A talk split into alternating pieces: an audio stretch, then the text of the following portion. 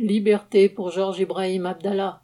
Georges Ibrahim Abdallah, militant libanais d'un groupe anti-israélien, moisit toujours en prison en France. À la suite d'un attentat contre un membre des services secrets israéliens à Paris, il fut d'abord poursuivi pour complicité et condamné à quatre ans de prison, condamné une seconde fois à dix ans de prison, et enfin à la perpétuité sous la pression des États-Unis et d'Israël.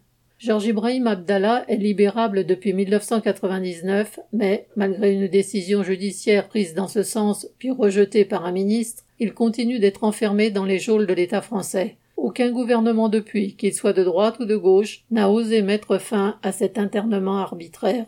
Samedi 23 octobre, le collectif qui lutte pour sa libération appelle à manifester à Lamnezan où il est emprisonné.